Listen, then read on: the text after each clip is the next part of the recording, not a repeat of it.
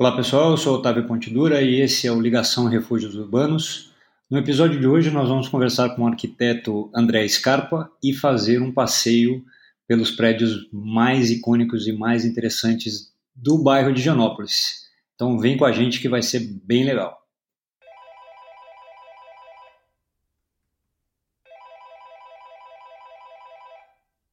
Oi André. Oi Otávio, tudo bom? Tudo bem e você? Tudo em ordem também. Beleza, meu caro. Oh. Bom, começando, eu vou pedir. Você já teve no nosso podcast anteriormente com o Matheus, né? Sim, mas, sim. Mas para quem não nos ouviu ainda, eu vou pedir para você se apresentar, por favor. Claro, não, eu sou o André Scarpa, eu sou arquiteto, fotógrafo de arquitetura e junto com a Super Bacana Mais, a gente desenvolve passeios arquitetônicos pela cidade de São Paulo e não só, né?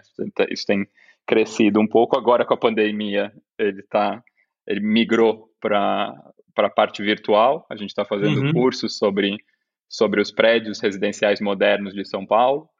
Então Legal. a gente continua o assunto de uma maneira de uma maneira mais até de que consegue passar mais informação, né, com essas plataformas online, a gente consegue ter planta, ver fotos de antigamente e uhum. aprofundar um pouquinho mais. Ah, com certeza, deve ser bem, bem bacana. Sim. É, e agora com essa história de isolamento e pandemia, etc., que a gente não pode mais fazer os passeios é, ao vivo, né? Sim. É, a ideia desse nosso papo hoje é justamente replicar um passeio que você faz, que é no, do bairro de Janópolis, onde você tem você tem alguns roteiros lá, né, André? Isso, a gente é, é tem muita coisa boa, né? O Higienópolis é, o, é, uma junção de é uma reunião de muitos prédios icônicos assim e de um momento Sim. muito bom da arquitetura é, de São Paulo. Então Sim. a gente fez vários assim. Acho que hoje uh, que eu propunha para você fazer um dos primeiros que a gente fez. Legal. Eu acho que pega peças bem bonitas assim. E depois uhum. o pessoal pode até, ouvindo o podcast, pôr o fone, pôr máscara e fazer com a gente, né? Pô, é super ideia, é um belo, um belo do convite, né? É. Ouvir e fazer as caminhadas aí para poder, com máscara, obviamente, para poder ver os prédios ao vivo, para quem ainda não conhece. Total. Então vamos lá, meu caro, por onde a gente começa? Onde que nós estamos? Eu ia começo... falar para a gente começar na Praça Vila Boim e a gente começa com o edifício Louveira, do arquiteto Vila Nova Artigas e do Carlos uhum. Cascaldi, que acho que já é uma peça muito boa para a gente começar, né? Sem dúvida nenhuma, vamos lá. Quem vê, quem está com a gente aqui, quem está com a gente aqui pode ver que é um prédio, já é um, um prédio que chama atenção não só pelo seu colorido, mas por ele não ter grades. Ele é completamente aberto, né? São dois volumes, é, duas lâminas, com as fachadas cegas voltadas para a Vila Boim, com a, e, e, com os, e com as fachadas com as janelas, uma voltada para a Rua Piauí e a outra para o centro dessa, desse terreno, que recebe um jardim quase que conectando com o jardim da, da Praça Vila Buim. Quase não, uhum. conectando completamente. Né? Sim, é, sim. Dá até para arriscar, a gente, como não tem grades, a gente pode entrar, passear ali pela, pela rampa que une os dois volumes, os dois edifícios, Uhum. E a uhum. gente consegue entender um pouquinho também da dinâmica desse prédio, né? Porque eu acho que uma coisa muito legal desse edifício é, ele é ele tem a, ele tem a estrutura livre, então você tem as fachadas é, fechadas pe pelas janelas, pela janela ideal criação ali do Artigas. Uhum. É um desenho de janelas em de janelas com contrapeso, então uma, um sistema muito leve que usa o peso do próprio corpo para você puxar uma peça para baixo enquanto a superior sobe. Uhum, e a uhum. gente consegue ler isso muito bem na fachada. Todas as janelas são iguais, com diferença de que nas salas elas são só de vidro, completamente transparentes, e nos quartos elas ganham trechos opacos metálicos pintados de vermelho e ganha e, e, as, e janelas venezianas numa cor ocre, que é a mesma cor do guarda-corpo que a gente vê, só delimitando mesmo os limites do terreno, mas não impedindo a passagem. Uhum. Uhum. É, me fala uma coisa, aí é uma leitura, uma leitura sua, né? Sim. É, se você pudesse, é difícil falar isso, mas se você é. pudesse mencionar um ponto que torna o Louveira um, um, prédio absolutamente necessário, vamos dizer, de conhecer, e uma referência absolutamente internacional em termos de arquitetura, O que é que faz o Louveira tão especial? Acho que uma coisa muito bacana da gente falar do Louveira até é, para falar, para responder mesmo essa pergunta, é que uhum. ele, ao contrário de todos, praticamente todos os outros prédios por onde a gente vai passar, ele é o único que, além de estar é, propondo uma, um morar moderno, ele também propõe uma forma moderna de fazer cidade. Diferente dos outros, que a gente tem os prédios implantados no, no meio do terreno, com recuos de todas as laterais, esse não, esse quase que ele faz uma, cria uma frente de rua, de uhum. um lado, né? E ele propõe, através dessas lâminas de fachada cega, uma continuidade de cidade, um desenho diferente de cidade, né? Uma cidade que não é essa que, tá, que nos outros prédios está replicando um urbanismo da Belle Époque, um urbanismo dos anos 20 ali, com, com a, o, o, prédio no centro da quadra, e sim uhum. um urbanismo que você, você desenha a, o perfil da rua com os prédios conectados. Então, acho que isso é muito bonito de, de pensar. Fora Sim. isso, né, de você ter um prédio que ele não olha para um jardim, mas quando você desce, você está no jardim e você está conectado com a cidade. Acho que essa é a grande lição do Louveira ali para gente. Sem dúvida nenhuma. O, o Louveira é um prédio de 1943, é isso o projeto? Eu, eu acho até um pouquinho, ah. eu acho que ele é 46 do projeto, ele fica pronto em 49. Ah, perfeito. Tá certo, 46, 49, né? É, e ainda assim ele, ele segue sendo um edifício, como você falou, que destoa em absoluto de tudo aquilo que foi feito, inclusive depois dele. Né? Completamente. Por isso, talvez ele seja essa grande marca, né? Além de ser belíssimo, né? Não, é o muito resultado é muito bonito, né? É, e, e, eu entendo que boa parte desse resultado seja justamente pelo fato de que ele não é agressivo, né? Ele não é uma construção que obstrui ali uma certa a, a posição onde ela está, né? Ela Exato. está junto com a posição, né? Ele quase que ele dissolve um pouco essa esquina também, né? Ele não é um canto fechado, sim, essas sim. duas lâmpadas e o próprio fato dele ser dele ter as janelas de piso teto completamente transparentes, você enxerga dentro dos apartamentos. Uhum. Se a gente vê fotos do período da construção, assim, com, as, com, com, os apartamentos sem mobiliário, sem cortinas, ainda é quase que se atravessa, assim. Os volumes é possível ver até o Sumaré. Então é bonito mesmo. É, tem essa, tem essa coisa viva, essa fachada viva para a cidade, assim. As cores, que é um espetáculo também, né? A gente tem sempre essa imagem de, de cidade de São Paulo, uma cidade cinza, de concreto, e só nesse passeio aqui a gente já vai desmentir isso por completo, né? Com certeza, com certeza. Louveira é um ótimo, um ótimo ponto para a gente começar. Para começar. É, é um prédio fabuloso e que todo mundo conhece de certa maneira, mesmo que não saiba o nome do prédio. Isso que é interessante, é exatamente, exatamente. É um, é, é um prédio, é, isso é, é, engraçado. A gente, nesse curso que eu falei que a gente está dando do Morar Moderno, a aula de ontem foi, foi sobre o Louveira, propriamente. então estou mais afiadinho nele hoje. Mas, o, mas uma das coisas que a gente comentou é como ele mesmo é usado como universo no cinema e na televisão. É, também, né? A gente tem diversos filmes que usam ele como cenário. Domésticas usou ele como cenário. Ensaio sobre a cegueira. O John de Eu Te Vejo, do Luiz Vilaça, né? Os outros dois do Fernando Meirelles, o John de Eu Te Vejo, do Luiz Vilaça. A série Lili a Ex, que é, é, ela mora no prédio também. Acho muito interessante. É, esse prédio já é um ícone de São Paulo mesmo. Não, a imagem da cidade. Completamente. Poderíamos ficar né, o tempo todo conversando. Não, podia virar um passeio para aqui.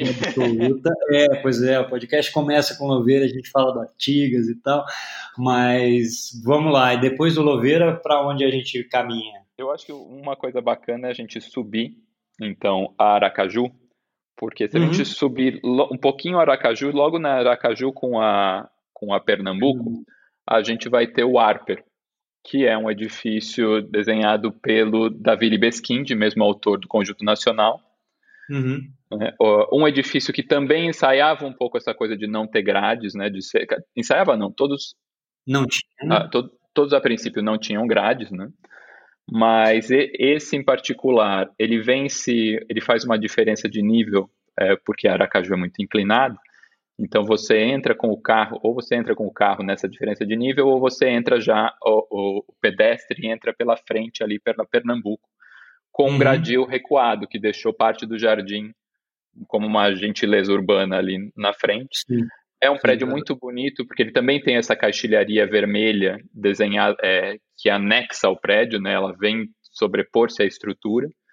Uhum. E, na parte dos quartos e na parte social de sala e sala de jantar a gente tem uma varanda que pega as três faces assim também muito bonito um desenho até que a gente pode que relembra um pouco as peças do Frank Lloyd Wright assim muito horizontal e com texturas mais é, com texturas marcadas, mais né? marcadas com pedras assim exato. exato. E, e, é uma e é um apartamento super bonito né, da obra do, do Davi que é essa questão do uso de texturas, né, diferente. Exatamente. Elas Você são que a gente tá Oi, desculpa? A gente está levando um cachorro no passeio, pessoal. ah, não, é verdade. É. para você ver a, assim, é o realismo. Para criar, passeio. exatamente. A gente está criando uma ambiência aqui. Para criar, exatamente. Vai ter umas buzinas. Daqui a pouco passam os helicópteros. É. Mas eu estava falando disso e, é, e, realmente tem essa. O, o, o Libeskind explora muito essas, é, esses encontros de materiais, né, de uma maneira muito bonita. Então uhum. você tem essas várias texturas. Uh, o próprio, a própria fachada ali tem um trecho que cresce com esse elemento que parece um, um, um ladrilho grande de Fulgê, assim.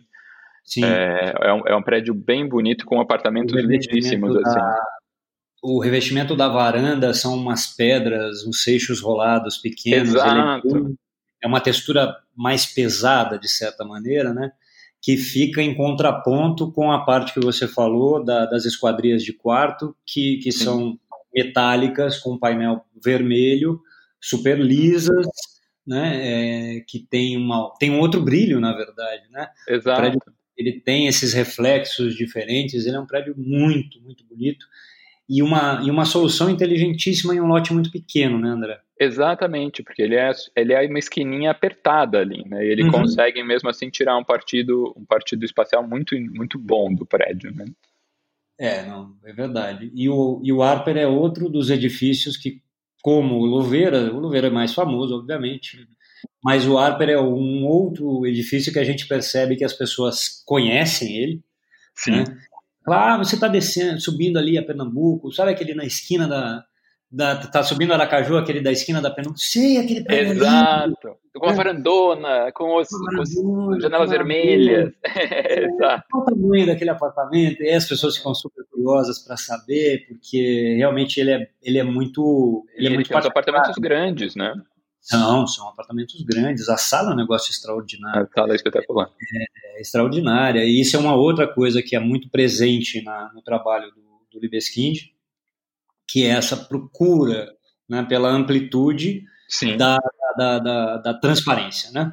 Então você tem uma janela, uma porta-balcão que se abre para essa varanda de uma forma que, se você abrir as duas folhas, você fica praticamente com uma abertura completa. Total, exato. A sala vira varanda ali junto. A sala vira varanda. Né? É. E, e, outra coisa que é muito também presente no trabalho dele, que são os pequenos cantos um pouco mais reclusos, de certa maneira, porque tem a outra lateral da varanda que fica ali para o lado da Pernambuco. Mais estreitinha. Ela é mais estreita, ela é menor, que é uma coisa um pouco menos, mais, mais íntima mesmo. Sim, sim. Espacinho um pouco mais íntimo e tal é, que aparece eventualmente em outros trabalhos dele, especialmente nos trabalhos que ele fez para residências unifamiliares, né? As casas do, do Libeskind tem muito Exatamente. Essa, esse contraste, Exatamente. né? O espaço íntimo ser muito mais acolhedor. Você dosar essas escalas, né? É, não, ele era fantástico nesse não, eu, eu visitei um apartamento aí dentro, até do, do Gustavo Panza, que estava fazendo a reforma, e uhum. ele, é, não, não é o apartamento dele, né? Para um cliente dele. E uma das coisas muito legais que eles mantiveram, daí falando de nível de detalhe, né? A que ponto chegavam os detalhes do Libeskind, é, são, as, são os armários, onde os armários eles têm a parte de baixo roupeiro com duas portas, uma faixa de, de acrílico baço no, uhum. é, sobre essas portas e em cima as, as, as portas dos maleiros. E quando você acende a luz do quarto, essa faixa ilumina o quarto e quando você abre o armário, o armário é iluminado por dentro. É muito bonito, um detalhe super bonito. Hoje a gente vê né, esses closets todos com LEDs e tudo mais, mas para a época é uma solução casada de iluminação do quarto e, e de iluminação do, do armário, super inteligente, assim. Ah, detalhes incríveis que a gente vai descobrindo né? Quanto mais a gente explora, mais coisa a gente, total, total. a gente descobre. Saindo do Harper, nós estamos, nós vamos para onde, então, por favor, André? Logo na esquina oposta, né, na esquina em frente ao Harper, a gente tem o Irajá, uhum. o Irajá do Rubens Corsi. Rubens é, Corsi. E eu acho que é outro predinho lindo para a gente ver. Sem dúvida. Foi, é, ele, tem, ele ele tem, ele tem também uma, uma janela em, uma janelas em guilhotina, só que em madeira na fachada, e uma uhum. brincadeira de cheios e vazios, assim, ora a varanda ela é uma escavação dentro do volume do prédio, ela não é, ela não sai para fora. Então Isso. também cria cria essa dinâmica da fachada.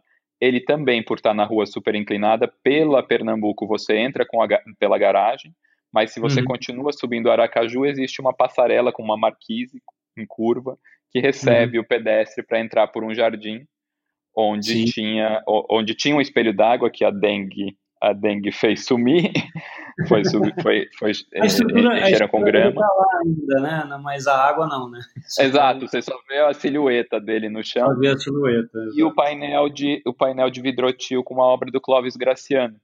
Uhum. Aliás, nesse nesse prédio morou o Clóvis Graciano. Então a gente tem esse painel na, no jardim, um painel na própria curva da esquina, na fachada, também do Clóvis Graciano, também em vidrotil.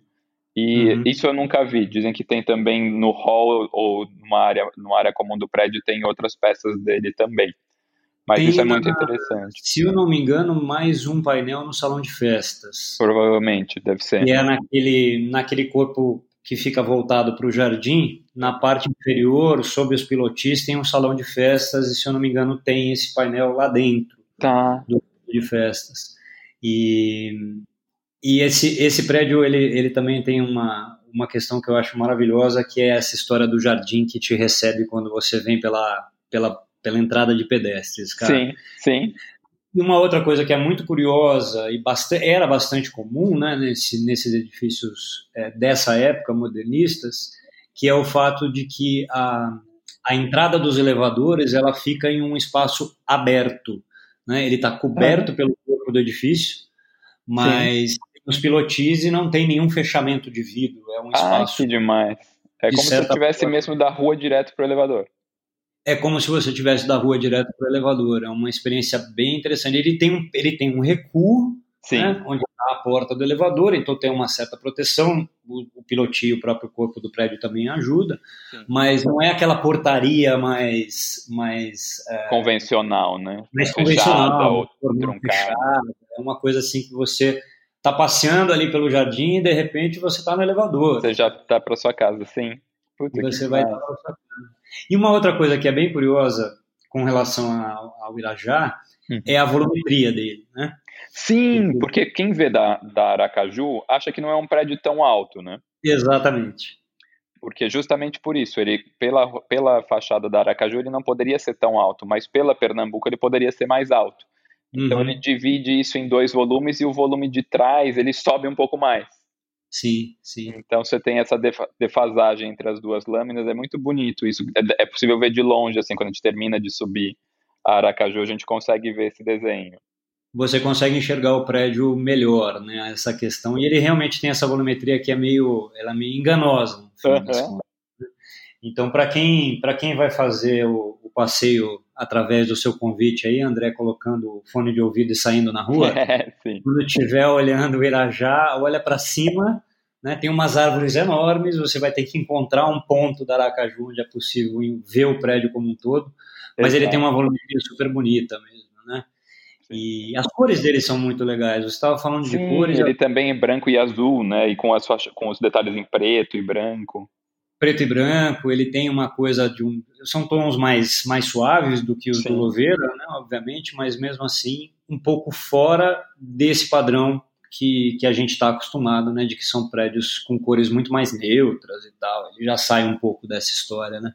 Exatamente. Continuamos subindo Aracaju? Continuamos subindo, porque agora a gente vai pegar do lado direito e a gente uhum. vai ver na esquina outra peça do Davi Libeskind. Aliás, Davi Libeskind foi, teve uma produção fantástica, né? A, é, a, a, maior obra é realmente ainda o, o, Conjunto Nacional, que por incrível que pareça é a primeira obra dele em São Paulo, mas justamente essa obra catapultou ele para um, uma produção muito profícua no mercado imobiliário. Uhum. E essa segunda peça que a gente vai ver é um pouquinho menor do que o Harper, mas também bastante interessante, que é o Arabá. Uhum. O Arabá, uhum. ele fica na, na esquina da Aracaju com a Bahia. Sim. E ele também está num terreno, até um terreno bem dificinho, quase uma ponta triangular, assim. Ele liberta também um pedaço de jardim para fora. Infelizmente, hoje a parte do pilote também está fechada com, com o gradil. O gradil, exato. Mas a gente consegue ver daí o, é, o prédio usando, usando dessa vez não os caixilhos sobrepostos metálicos, mas os caixilhos escavados nas, na, na fachada. E uma coisa interessante de ver é que ele faz rasgos horizontais pequenos, ora, ora sim, ora não, em cima dos caixilhos, que funcionam como uma possibilidade de ventilação cruzada dentro dos ambientes. Então isso é muito bonito uhum. também. Cria uma dinâmica na fachada e ao mesmo tempo e ao mesmo tempo é uma, é, é, tem essa utilidade de climatização do apartamento. Né? Uhum, uhum. Eu, Você eu, conhece o apartamento do, do Arabá? Eu conheço só de, de projeto, assim, eu nunca entrei em nenhum. Você nunca entrou? Você já entrou então, aqui? Então, eu vou te contar uma coisa sobre o, sobre o Arabá. É. Quando você olha o prédio de fora, Sim. ele é um volume simplérrimo, uhum. né?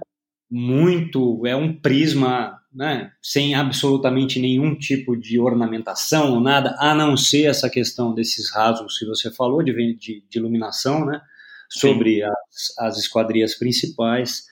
E a impressão que, que, que, que a gente tem, olhando o prédio de fora, é que os apartamentos vão ser com, vão ser escuros. As janelas são muito pequenas. Sim, exato. As janelas parecem pequenas, exatamente. Tem essa impressão de que você vai entrar ali dentro e vai ser uma caixa escura. Né? Uhum. E, cara, você entra no apartamento, cara, é um negócio impressionante. A, é. a, o apartamento é super iluminado, super iluminado. De Ai, novo, essa questão, essa questão da, da busca pela amplitude através das aberturas transparentes, Sim. então das janelas. É, quando você está na sala, esses pontos de rasgo que você mencionou, que você vê pela fachada, uhum. eles, eles funcionam também como pontos em que você tem outras perspectivas da Olha vista. Olha que demais.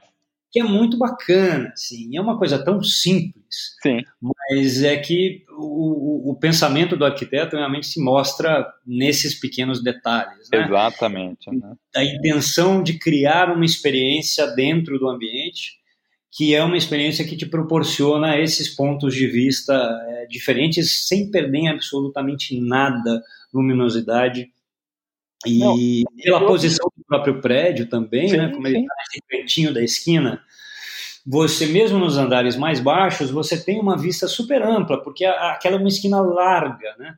Uhum.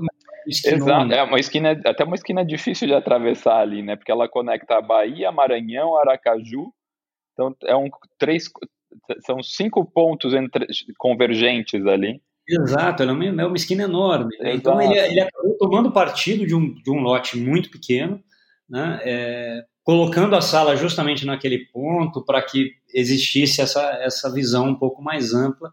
E os quartos absolutamente não perdem nada também, ventilação, luminosidade. Exato. E as plantas do Libeskind são, assim, de uma precisão maluca. Sim, é, são mesmo. É muito bonito. Não, e isso, né? Imagina esse rasgo. Na, numa fachada de alvenaria, não é uma solução onerosa, né? A gente não está falando de fazer um caixilho de piso-teto de vidro, que realmente é mais caro. E olha como você consegue trazer mais qualidade para o ambiente só com essa, com essa operação, né? Muito bonito isso. É, esse é um, esse é um prédio que é surpreendente, de verdade, mesmo. Total. E uma Nossa. coisa legal de falar também, a gente, a, uhum. gente passou pelo Arper, né? E agora a gente está no Arabá, e a gente fica imaginando esses nomes, né, que soam até com, como coisas fantasiosas, ou o que, que é isso. E nada mais é do que aquele nome que mistura o nome do pai com o nome da mãe. Aqui, no caso, é o nome de uma rua com o nome da outra. Né? Marabá Sim. é porque está na esquina da Maranhão com a Bahia. e o Arper estava na esquina da Aracaju com a Pernambuco. então tem uma piada aí bacana. É, e ele, ele, tem, ele tem outro, né, que é o Alomi, né? O Alomi. É Itacolomi com Piauí. Com né? Piauí. então, ele, assim, poxa, eu já gastei bastante da minha criatividade fazendo o edifício, né? O nome vai ser a junção das duas ruas. Vai ser as duas. Alomi é, é Alagoas com Itacolomi, não é? Alagoas, Alagoas com Itacolomi, é verdade. Itacolomi. Não, muito bom. O... Não, é, é, ótimo. Ele já gastou tudo no, no projeto. Vamos lá, não, não vamos pensar muito nessa história do nome do prédio.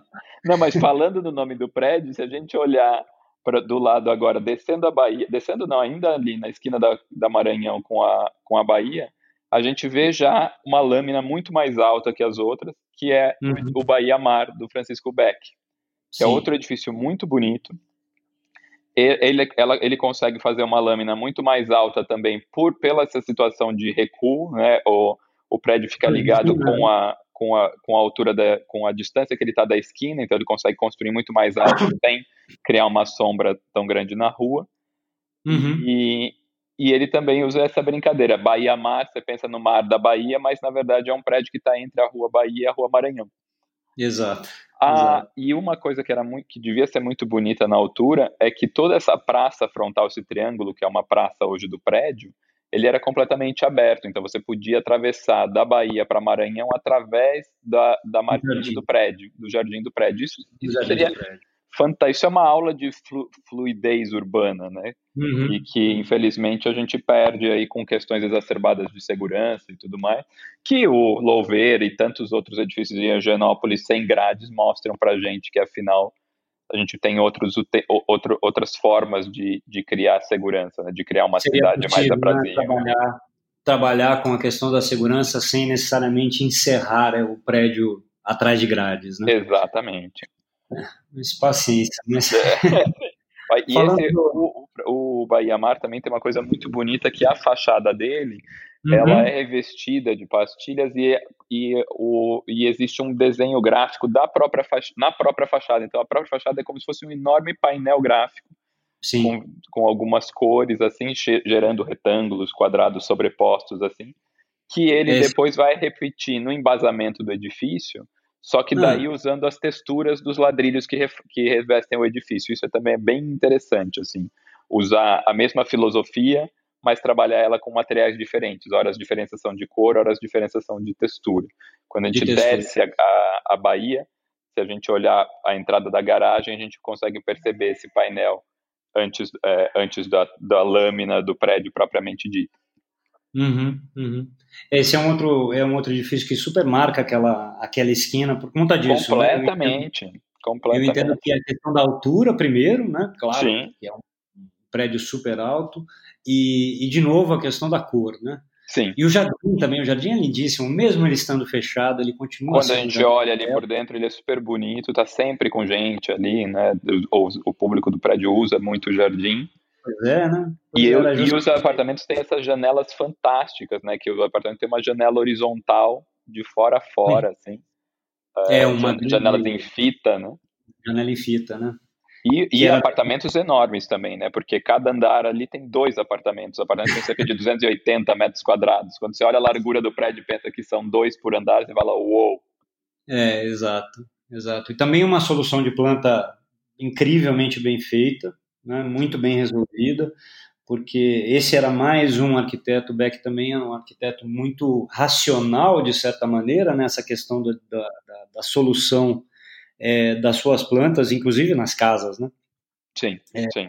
Nesse, nesse aspecto, e, e aí você tem um apartamento extremamente bem resolvido, né? E muito flexível também, né?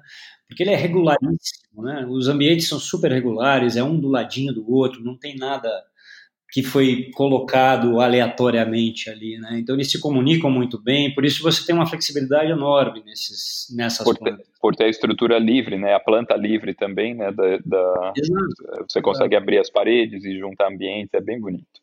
É, ele funciona sempre, né? Então, Sim.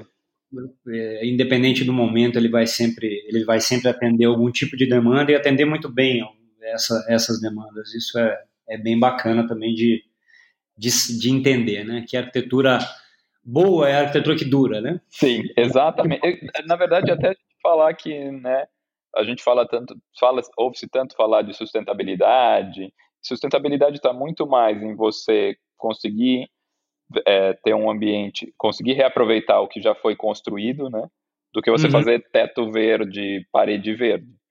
É, imagina o que é você demolir para construir uma coisa nova, como é, como você gasta energia e quanta vantagem você tem em ter plantas mais flexíveis para se adaptar à passagem uhum. do tempo, né? É, exato. Né? E a gente tem muito isso nessa, justamente nessa época, nesse momento da arquitetura brasileira. Esses edifícios apresentam essas coisas, por isso eles continuam sendo relevantes. A gente está falando deles agora. Né? Completamente. muito bem, então estamos aqui em ba é, Bahia Mar. Eu acho que a gente pode continuar descendo a Bahia para chegar na esquina da Bahia com a Piauí. A gente vai ver o Parque, o Parque Buenos Aires já. Uhum, uhum. E do nosso lado esquerdo vai estar tá o edifício Fabiola.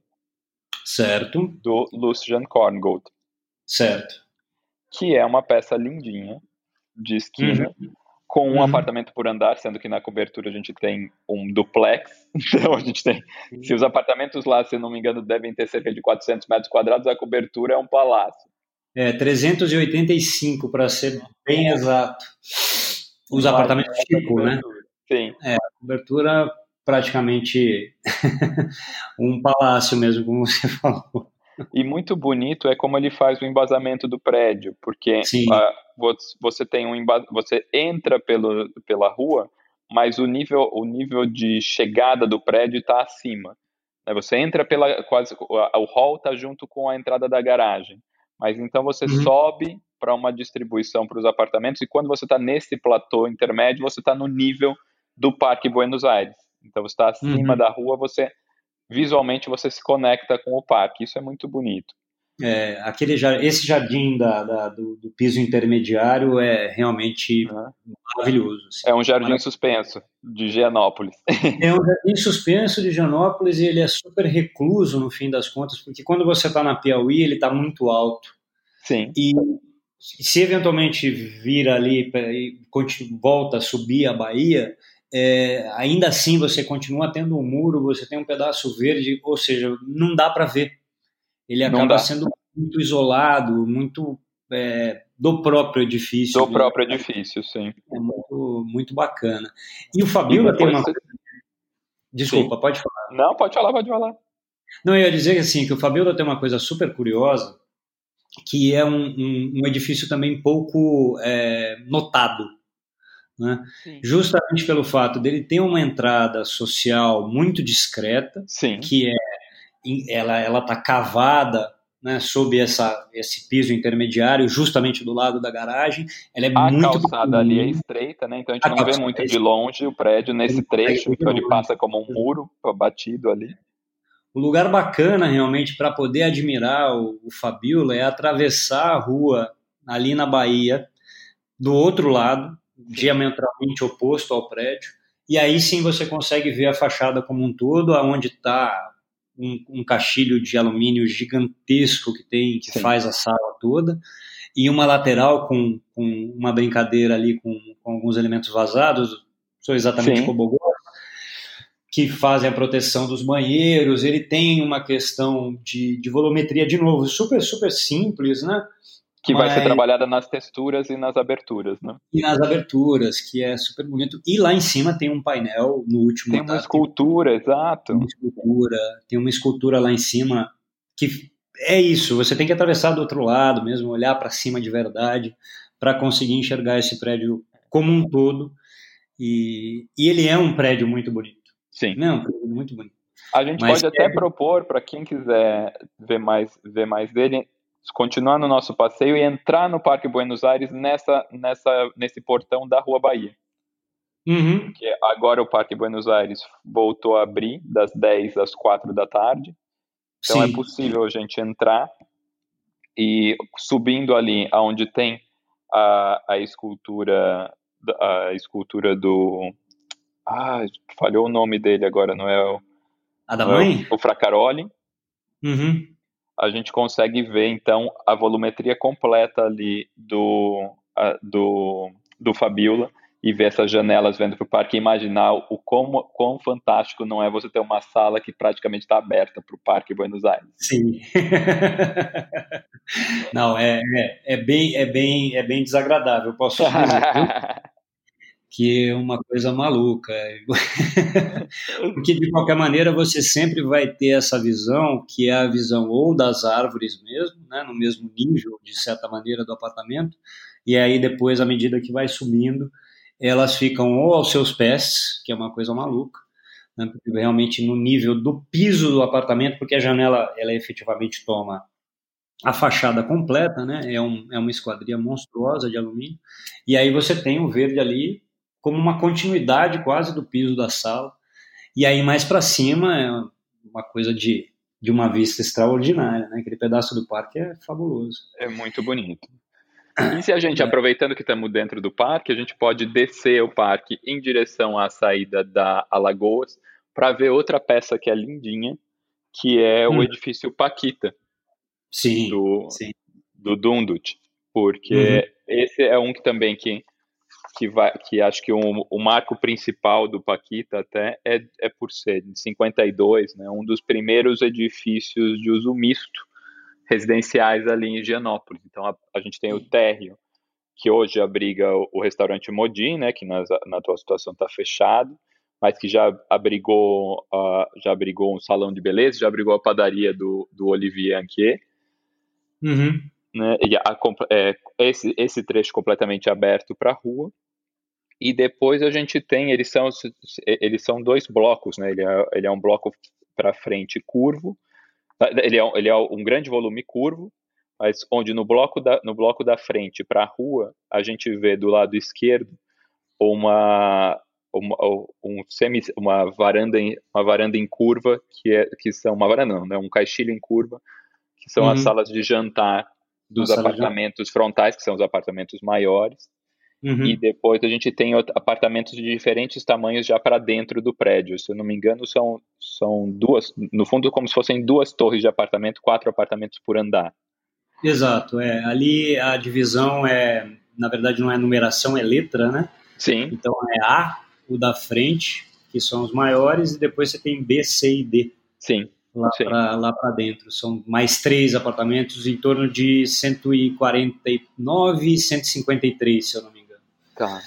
Os outros que estão lá para que estão lá para dentro. O Paquita é aquela história assim, tem alguns edifícios em Gianópolis que são os queridinhos, né? Sim, sim. Aqueles Reconhecíveis prédios... também, né? Todo mundo sabe. Que todo não e todo mundo gosta. Uhum. Todo mundo gosta. Fala, não, aquele do parque, o Paquita é muito bonitinho, é muito fofo, que prédio incrível. É, e, e, se você olhar, é, é, de novo, é uma, é uma solução extremamente simples. Sim. Né?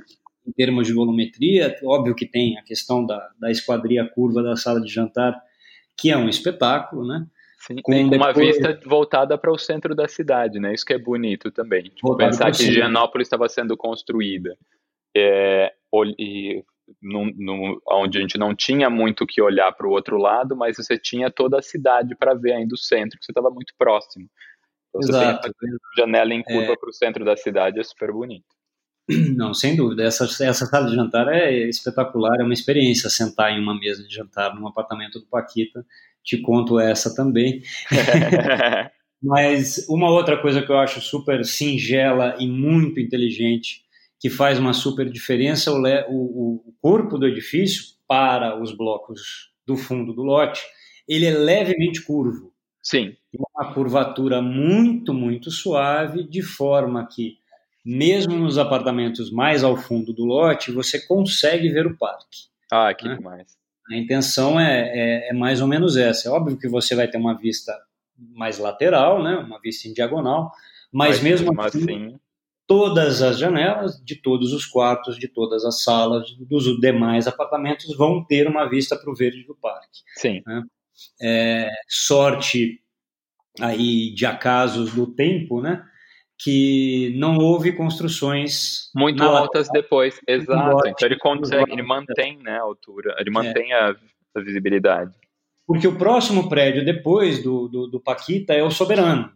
Né? E entre o Paquita Sim. e o Soberano, é, você tem vários outros, é, vários outros lotes que não tem nada. Sim, né? sim. Um grande edifício. Depois é o soberano. Então ele ganhou essa história de uma preservação dessa questão da vista, que foi uma intenção, como você falou, né? A sala de jantar está olhando para o centro e aí a curvatura do prédio olhando para o parque, parque e eventualmente um belo dia foi possível talvez ver o Vale do Pacaembu completamente oeste e tal. Então tem essa essa história toda aí no, no, no Paquita que realmente é outro prédio que é, como eu falei, um dos queridinhos do, do bairro, né? Exato, exato. A gente acha que a gente pode entrar de novo, a gente deu uma saidinha rápida do parque, a gente acha que a gente pode voltar pelo parque, que é um percurso mais agradável, e daí uhum. sair agora pela saída da Piauí. Porque quando a gente é, atravessar esse trecho do parque pra, paralelo à Avenida Angélica, a gente vai ver ali onde é, o, onde é o, a parte dos cachorros e tudo mais, aproveitar que uhum. estamos acompanhados. E depois, a gente, logo nesse, portão, que é a esquina da Piauí com a Angélica, a gente vê um dos primeiros prédios do bairro, que é o edifício Santo André. Sim. Do. Oh, meu Deus do céu! Do Jacques Pilon. O Santo André, se não me engano, é da década de 30, ele é mesmo um dos primeiros. Isso né, é. feito para a família Matarazzo. E, e ele é um dos e ele é um dos ele é um dos prédios uh, que começam a, a marcar essa é, marcar essa ideia de, do glamour de morar numa, num edifício vertical, né? Você sair de uma uhum. casa e ir para um para um edifício. A gente vê que nas laterais as varandas são curvas e estão encaixilhadas mas no tem essas janelas curvas segmentadas, mas que na, na, no desenho original não tinham janelas ali, elas eram varandas abertas com uhum. cortinas de lona. Isso que eu acho muito bonito, uma coisa que se perdeu, mas que num país como o nosso que a gente tem, né, é, que neva muito, a gente precisa fechar tudo. Imagino que é você ter uma, você ter essas cortinas de lona esvoaçantes assim num, num dia de verão no, nas suas varandas, né? Então, acho que é, é um desenho bastante bonito. E é um prédio que também não está recuado da rua, né? Ele tá, é, a porta dele dá direto para a rua, onde você tem um hall que a gente pode ver um painel de estuque no fundo, que é atribuído ao John Grass. Uhum. Mas é um prédio muito bonito também na maneira como ele está ali, ainda fazendo essa transição entre a cidade tradicional e esse bairro e esse bairro moderno. Sim, sim.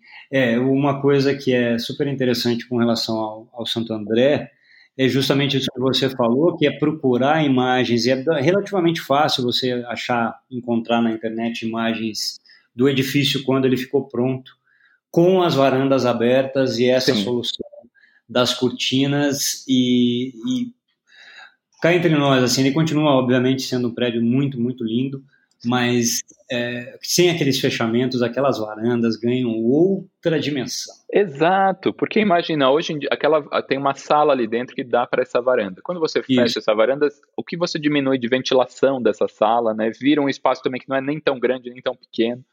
Então uhum. tem umas soluções estranhas, assim. É, uma coisa louvável é o prédio todo, então, já que todo mundo quis varanda, fazer uma linguagem única e coesa, né? É, e fecha tudo, né? Daí Exato. fica. Tudo, tudo se conversa, né? Sim. Mas é, as varandas abertas elas ganham outra beleza. Outra, qualquer... e com as cortinas, imagina. Eu estou fã de arquitetura com cortina. não, realmente. E ela tem uma coisa de um balanço super leve, no fim das contas, que de fato não é um balanço, se você for olhar tecnicamente, né? Mas uhum. a, o desenho sugere isso, né? Sim, então, ele sim. Tem, ele tem uma. É outro edifício que também você precisa ver com uma certa distância, atravessar para o outro lado da Angélica e olhar ele assim a partir da esquina é, para poder ver essa questão da beleza da volumetria dele, que é, uma, é muito delicada, né, no Sim, das contas. Né? É verdade. Eu acho isso fabuloso. E não vou começar a falar do Pilon, porque eu sou um super entusiasta do trabalho do Pilon. Ah, a gente podia fazer um podcast só do Pilon daí. Fazer um podcast do Pilon, porque o, o, aí só faço um pequeno parênteses para provocar as pessoas, que é o seguinte, é entender o, o arco de desenvolvimento do trabalho do Jacques Pilon, hum. se você olhar o começo do, do, do trabalho dele, é, e como ele vai se transformando ao longo do tempo. Sim. Isso é a coisa mais fabulosa do trabalho dele. Né? Porque você, ao pensar que o edifício São Luís, na esquina da São Luís com a Ipiranga, ali na Praça da República, é Jacques Pilon. Sim. O Santo André é Jacques Pilon. E o Pauliceia é Jacques Pilon. É Jacques Pilon. Pauliceia ou Jacques Pilon junto com o, o Gasperini, que a gente perdeu ontem, né? Anteontem. Que faleceu ontem, né? É... É, eu estou falando ontem porque não sei quando que vai o, o podcast no ar, ao ar. Ah, não, só então Mas... referência, eu diria 17 de julho, o dia que nós de 17 de julho. Aqui. E que é... até a gente pode fazer até um paralelo de, de carreira, assim, pensar que o Jacques Pilon foi uma escola para tantos outros arquitetos, é um celeiro de tantos fantásticos arquitetos, como hoje a Flávia Gasperini é também, né? Muita gente boa trabalhou na Flávia e, e saiu de lá. Sim, Acho... sim. É, um, um, também mais um, um, escritório que tem um arco de, de, de, desenvolvimento de trabalho fabuloso, né? Exato. Muito marcante, momentos, né? Muito marcante em vários momentos. É, e ousado em determinadas situações, isso que eu acho que é, que é muito legal. E, e, o Pilon tem isso também, né? Você pensar que é o mesmo arquiteto que tem todas essas linguagens dentro do desenvolvimento da carreira dele. Sim. É, genial. Assim. fim, Não, a gente passou pelo, pelo prédio do Lucian Korngold ali, que começou também, quando veio para o Brasil, começou no escritório do Jacques Pilon. O Jacques Pilon recebia muitos arquitetos que vinham de fora do pós-guerra. Uhum né? Uhum. E, e era também um, um ponto um, um, ponto nodal ali. É, ah. de, de apoio para esse pessoal que estava chegando por aqui, né? Exato. Que estava bem estabelecido.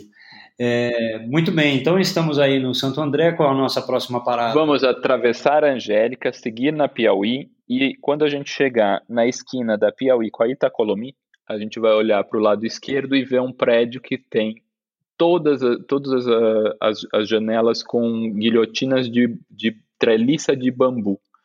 Uhum. Prédio super bonito, de estrutura de concreto bem reticulado. O embasamento dele é vê-se muito bem os esforços dessa, dessa estrutura, isso é muito visível, e é um prédio do Bote Ruban, uhum. Do escritório Bote Ruban, de eu vou até pegar, vou até fazer uma colinha aqui branco, pra gente. O Branco da Silva Prado, não é isso? É o Ideu Branco da Silva Prado, que é de 1963. Uhum, Ele é muito bonito o prédio. Aliás, Bote Ruban tem uma coisa assim: os prédios, esses primeiros prédios residenciais deles são todos lindíssimos, todos sempre muito reconhecíveis. Se, quem olhar esse prédio vai lembrar do prédio da Barão de Capanema, também dele vai lembrar do prédio em frente ao restaurante Spot ali na Ministro, perto da Paulista, uhum. também do tam, uhum. também do Bote Ruban. E acho que é uma, uma aula assim de, de modulação, de, de estrutura e, e, por que não, de industrialização também, né? Porque a gente tem você resolver toda a vedação do prédio com o mesmo elemento, que são essas Sim. janelas, essas janelas Sim. em guilhotina. É, uma referência, uma referência interessante também, aí está um pouco fora do nosso, do nosso roteiro, requer que a pessoa saia aí um pouquinho mais, é o Albina, né? O Albina que, lá, lá embaixo daí, né? Na Conselheiro, na Brotero. Brotero. Na Conselheiro Brotero, na frente da saída da Francisco Estácio Fortes. Está bem lá embaixo. Mas tem essa questão da estrutura absolutamente reticulada, com um fechamento contínuo, Nesse caso, são charabis de madeira, né? No Não, caso janelas camarão lindíssimas de piso-teto, né? Um pré... Esse prédio é uma joia. É, esse prédio é uma joia. Tá fora, mas é uma, é uma mas vale a pena, vale a pena a pernada depois, quem quiser. Não, super vale a pena a pernada, ou pegar uma bike, ou ir de carro, enfim. Mas é, é essa questão de como eles tinham realmente uma linguagem muito, muito próxima, né? Usando eu sempre fiz essa leitura, posso estar totalmente enganado, mas é, é uma coisa muito particular minha, que é uma coisa da brasilidade, das tradições, das construções tradicionais brasileiras, coloniais, dentro da, da, da da, da, do sincretismo, vamos dizer assim. Mas eu acho que a gente pode falar isso sim, porque você pode enxergar também obras do Lúcio Costa, por exemplo, que ele incorpora essa peça essa peça dessa gelo, gelosia, né? Esses elementos, esses elementos em madeira, assim, que, uhum. cria, uhum. que, que criam um limite sem, fech, sem vedar a visão de quem está dentro. Né? Porque mesmo Exato. quando eles usam é, os fechamentos metálicos, como é o caso do edifício Pacaembu, que está na Piauí, do Bote Urbano também, uhum. né, que são brises metálicos móveis, né, articulados, etc. Mas ainda assim você tem a mesma referência, na minha visão, é a mesma referência dessa construção tradicional. Claro, não. É um elemento com a mesma função. Né? Aham, uhum, exato. Exato. Viajamos bastante. A gente foi no Albina. Nossa, a gente deu umas voltas aqui já. Não... Mas é que eu acho que é uma, a Bote Ruban é uma obra muito interessante, principalmente a obra Hoje ele é um escritório muito famoso no mercado corporativo, né? Uhum. Grandes torres, mas que eu acho que nessas essa escala do residencial eles foram muitíssimo felizes nas peças que eles produziram e as peças continuam muito bem conservadas. Isso que é impressionante. Você vê sim, um sim. caixilho de bambu de 1963 está impecável uhum. hoje, né? Uhum. Tem um tem mesmo um valor ali importante Existe, de se pensar. É um cuidado muito grande, né? Também, também. Estamos na Piauí com a Itacolomi, seguimos. Seguimos na Piauí. Boa. Seguimos na Piauí porque a gente vai ver agora do nosso lado direito o edifício Coral do Henrique Midlin. O edifício Coral é uma peça bastante bonita também, é, também falando em elementos de vedação, que a gente estava falando de elementos de sombreamento e vedação de fachada. Uhum. No, no Coral a gente tem um apartamento por andar e esse apartamento ele tem uma varanda que dá para a rua e sobre o guarda-corpo da varanda corre um brise móvel de uhum. lâminas uhum. de alumínio também móveis que você pode tanto trazer para frente das janelas dos quartos quanto trazer para a varanda mais larga que você tem na, em frente à sala frente à e sala. controlar essa entrada de luz, controlar essa intimidade com a rua. Acho que isso é, é essa peça é super bonita, assim. Sim. E outra coisa muito interessante é que o guarda-corpo ele é integrado com jardineiras. Então, Sim. essas jardineiras, você é, tem também um, um, pensamento de manutenção, né? De é quase como se o guarda-corpo e essas peças fossem equipamentos anexos ao prédio. Uhum. Então você tem as você tem as jardineiras soltas que você pode, se você tiver um problema de vazamento ou tudo mais, você tira a jardineira, substitui, coloca de volta. Diferente de outros edifícios, quando a gente vê uh, as jardineiras é, mais fixas, implementadas né? dentro da alvenaria, que depois Sim. qualquer problema, qualquer problema de infiltração, você acaba ficando numa saia justa ali, né? Você, você não consegue você não consegue resolver tão fácil. De resolver, é uma situação mais difícil de resolver. É, é e o esse, esse, esse, é, um, é, o cara importantíssimo para inclusive para a divulgação do, desse, dessa arquitetura moderna mundialmente, né, da arquitetura moderna brasileira para o mundo. Sim, sim, sim. É, e é um, é um nome relativamente desconhecido fora do, do círculo Exato. da arquitetura, né? É, que é, o que é uma pena, porque realmente tem coisas extraordinárias. Não, e isso. o Coral é um excelente exemplo do trabalho do Mingley. É, e é um outro edifício que você precisa atravessar a rua para olhar ele adequadamente. Exatamente, senão você fica batendo de frente nele, você não consegue enxergar essa beleza toda. É, não, e outra coisa, tem árvores gigantescas e o jardim, inclusive, tem umas palmeiras antiquíssimas que vão até mais ou menos a altura do quarto andar. Nossa! Não, é sério, é uma coisa maluca, porque faz tempo que elas estão lá, então elas são enormes, você não consegue ver muito bem o prédio. Uhum. E ele tem uma coisa que, que eu acho sempre maravilhosa, que é como tratar a necessidade de você colocar uma peça estrutural em um determinado ponto, né, conseguir fazer com que ela se torne também uma peça decorativa. Né? É. Porque o coral tem uma, um, um pilar redondo que atravessa o prédio né, do térreo até lá em cima, que faz parte da, da, do pedaço da sala de estar do apartamento tipo, Sim. É, que você vê sutilmente pela varanda. Então ele coloca a varanda triangular ali naquela parte um pouco mais larga, com essa peça estrutural logo atrás da, da, da esquadria que da faz esquadria. uhum. com a sala. Da esquadria é diagonal. É, exato, e você vai vendo ela o tempo inteiro e ela tá ali colorida e é maravilhoso. É muito bonito mesmo. Os brises são demais também. Também outro edifício de apartamentos gigantescos, né? Sim, sim, é, quase 400 metros também. Nossa. É, e uma planta, em uma planta é, enfim, para o momento em que ela foi feita, ela, ela funcionava super bem. Hoje ela pode ser um pouquinho desafiadora, uhum. mas mesmo assim ela continua sendo muito relevante e, e muito interessante. Sim. Né? Sim. Você tem a parte dos quartos, principalmente aquele grande conjunto quarto-sala, tem esse, esse conjunto tem uma flexibilidade bem legal. É, a cozinha tende a ficar um pouco mais longe da área, da área social, o que para o morar mais contemporâneo pode parecer um pouco estranho. Sim. Tem algumas pessoas que preferem uma integração. Abrir a cozinha para sala. Não, uma questão da própria fluidez mesmo, da dinâmica do, do, do dia a dia da casa, uhum. mas de qualquer maneira é, é absolutamente solucionável. Né? E tudo compensa, né? É, e é aquilo, não se pode ter tudo, não é? Não, não se pode. Sente por satisfeito de ter 400 metros quadrados ali na Piauí. Uma varanda maravilhosa. Uma varanda maravilhosa, exato. E tem duas varandas, na verdade, porque tem uma varanda é, para a parte do fundo também, que faz a é. conexão entre a galeria de acesso principal, né, do, do hall principal de entrada do apartamento, com os dormitórios. Sim. Então é uma coisa de uma passagem íntima ali que, que fica colocada e ela configura uma varanda, ela pode ser fechada ou aberta. Perfeito. É, fica a cargo das pessoas. E, então é um charme de qualquer maneira, independente de qualquer situação.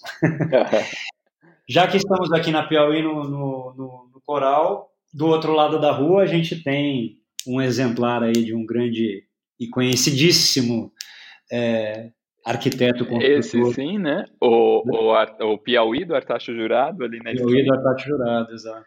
Que a gente, que é, é interessante até marcar, a gente está falando de um prédio aqui do Coral de quase 400 metros quadrados, e no Piauí a gente tem diversos apartamentos, mais de cerca de 100 metros quadrados, né? Uhum, Apesar uhum. de que de quem vê de fora não parece ter tantos apartamentos, parecem ser apartamentos maiores.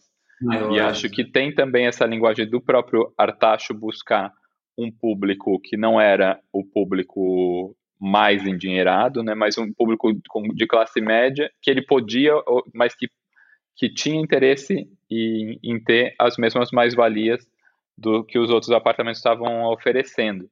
Uhum, Acho que uhum. no Piauí aí a gente vê de novo essa intenção do Artaxo Jurado de criar ambientes é, comuns dentro do prédio, é, uhum. muito valorizados, né? Um deles é o hall de entrada, com o salão de festas e todo conectado. Mais uma vez, um prédio sem grades, né, para a rua. Ah, o, que, o, que, o que te separa da rua é justamente a porta de entrada do prédio. Você não tem grade, você, você tem as rampas de acesso a essa porta por um jardim completamente aberto. E uhum. depois, lá em cima do prédio, também a gente tem uma área comum do edifício, que as duas coberturas eh, são, são ligadas por uma pontezinha onde você pode, onde vira um espaço de tomar sol, de, de estar ali na cobertura comum do edifício, que é super bonito. É uma ideia muito que vem também né, dos preceitos do modernismo, você ter a cobertura utilizável, e que a gente não vai ver em tantos outros prédios de outros arquitetos super cânones aqui da, da arquitetura moderna, e a gente vê no Artacho Jurado, que é tão criticado por não ter sido arquiteto de formação, uhum, uhum. mas que está implementando preceitos, preceitos dessa arquitetura moderna mundial. Né? Acho que sim, isso é, é, interessante de muito, falar. É, e muito inteligentemente, né, dentro do, do, do, princípio mercadológico mesmo, do desenvolvimento do trabalho do Artacho, e como você falou, ele ele, ele tinha na classe média o seu grande público, né? Sim. E oferecia essas localizações absolutamente nobres, né? Que ele tem vários edifícios. Exato. É, a gente depois desse aqui a gente já vai pular para um, um segundo que é dele também.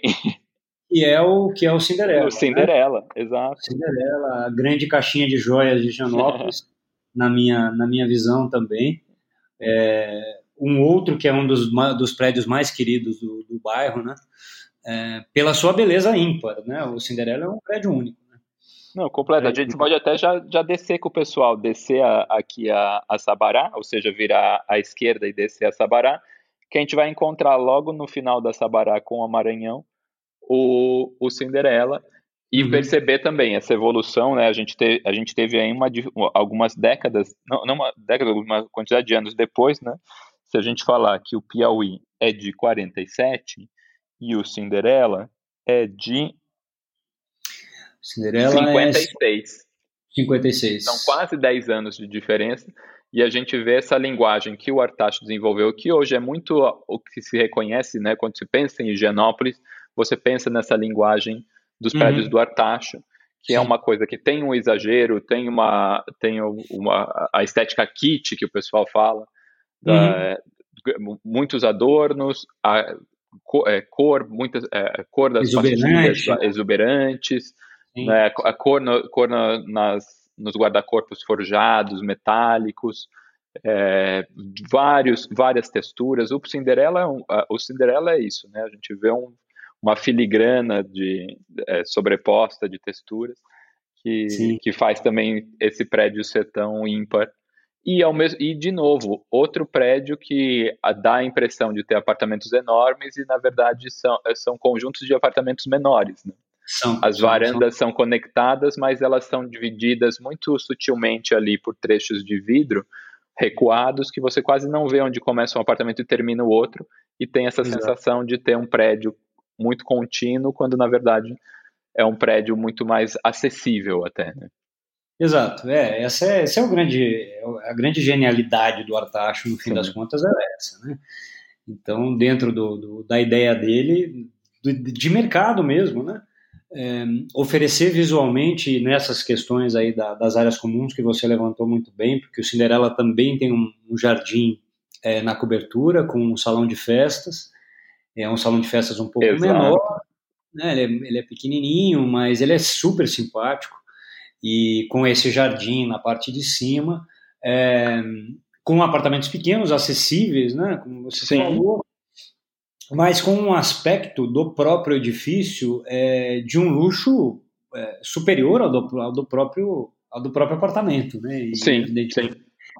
Isso faz com que eles sejam eles sejam tão tão admirados, né? Tão desejados. O Exato. Você Fora... colocou uma coisa que é muito legal, cara, que acontece de verdade quando se pensa em arquitetura de Higienópolis muito antes de qualquer outra coisa. É, é Cinderela, Bretanha, Parque das Hortênsias. Sim. Artacho. É Fica essa coisa. E se pensa nessa arquitetura meio colorida e tudo mais, e que se você for ver, o Artacho tem uma coisa muito inteligente porque ele está olhando para o melhor do que está fazendo no, no, em Higienópolis naquele momento. Uhum. Porque uhum. esses prédios estão surgindo, por exemplo, o Piauí está surgindo depois do Louveira. E o Piauí está aprendendo muita coisa do Louveira. Porque você uhum. vê a rampa, a rampa serpenteante ali, você vê os pilares soltos na, na, eh, na fachada, você vê esse térreo mais livre o, as cores, a gente vai ver depois essas cores que vão surgindo no, no Cinderela, que vão surgir no, no Bretagne, em outros edifícios do, do Artacho, também são cores que estão aparecendo, né? Quando a gente vê o próprio Louveira, quando a gente vê o Prudência, quando a gente vê o Coral, que a gente viu agora, são uhum. prédios que mexem muito com a cor desses revestimentos, são, são as pastilhas, são, são os azulejos, são a, os painéis de arte integrados, então é um cara que tem esse olho também e acaba e acabou depois criando uma linguagem que com esse caldo que se tornou essa super reconhecível, né? É, que é artacho absoluto. Né? Exato. E é uma linguagem absolutamente própria e muito. E que muito vai misturar referências do cinema, referências hum. internacionais, a Miami, a Old Hollywood, né? Toda uh, essa coisa do glamour é. que ele queria trazer por ter essa veia publicitária também e e tentar Sim. juntar tudo numa coisa só, né? Ele chamava é, artistas para inaugurar os prédios. É, o prédio chama Cinderela, exato. né? E no caso do Cinderela, a fonte da letra do, do, do nome do edifício que está colocado ali na lateral da entrada é, é uma fonte utilizada pela Chrysler, se eu não me engano, para um determinado carro. Então ele pegava a fonte dessa referência do, do, Era um caldo de referências de todos os de lados. Tudo. É fantástico, cara. Então, assim. E quando você vê o edifício, ele é tão absolutamente único, né? Que não tem como você não falar, cara, o que, que é isso aqui, né? Pois é. Eu preciso é. saber. Né? Pois é. E a minha história com a arquitetura de Geonópolis começou por causa do Atacho. Sim foi ali que eu comecei a ficar curioso em saber quem eram esses caras e quem tinham feito né, esses, esses edifícios muito antes de eu trabalhar no mercado imobiliário, enfim. Uhum. A questão da, do meu interesse sobre com arquitetura, né? Em Genópolis especificamente foi o Artacho, sem dúvida. Sim, viu? Sim. Sei lá, o Parque das Hortênsias, desculpa. Viu o Parque das Hortênsias e meu, preciso saber quem fez isso aqui. Quem que fez isso aqui? Isso é muito legal. fica, muito, fica muito curioso. É, Para a gente fechar, depois do, do, do Cinderela, estamos Ó, indo. Eu acho então que para a gente fechar com chave de ouro, Sim. eu acho que a gente podia descer, atravessar Maranhão, chegar na Higienópolis e virar à esquerda. Uhum. Para a gente fechar então em frente ao edifício que foi, que acho que inaugura é, esse conceito do alto padrão de morar num edifício, que é o edifício Prudência do arquiteto Rino Leve, na uhum. Avenida Higienópolis. Uhum, uhum. Acho que o Prudência ele representa muito isso. Dessa é, é, um prédio de 1942, hoje continua muito atual e hoje e, e tem uma coisa muito mais, mais interessante ainda. Quem for agora no Prudência vai ver que ele está sofrendo uma reforma no térreo. Em, na década de 80, com o Rino Leve já tinha falecido, e o escritório do Rino Leve fez uma reforma solicitada pelo, pelo, pelo prédio de uhum. fechar uhum. o salão, ou de fechar a passagem aberta que se tinha é, por baixo do prédio para o jardim, o jardim de trás do prédio. Uh, o jardim era contínuo, se fecha e se criou um salão ali dentro com um caixilho de alumínio também diferente do, do da caixilharia curva de ferro do, do edifício e, que, e, e também se perdeu parte do jardim para vagas de automóvel lá, lá atrás. Uhum. Hoje, o, o síndico conseguiu reunir, junto com os moradores, vontade e, e, e dinheiro para trazer de para chamar o arquiteto Gui Pauliello para fazer essa para fazer essa reforma, no fundo trazendo então ao projeto original que é lindíssimo. Não só por ser um pátio aberto, conectado, conectando os dois jardins, mas porque esses jardins e os desenhos do pátio e os desenhos dos painéis são desenhos do Burle Marx. Então, Sim.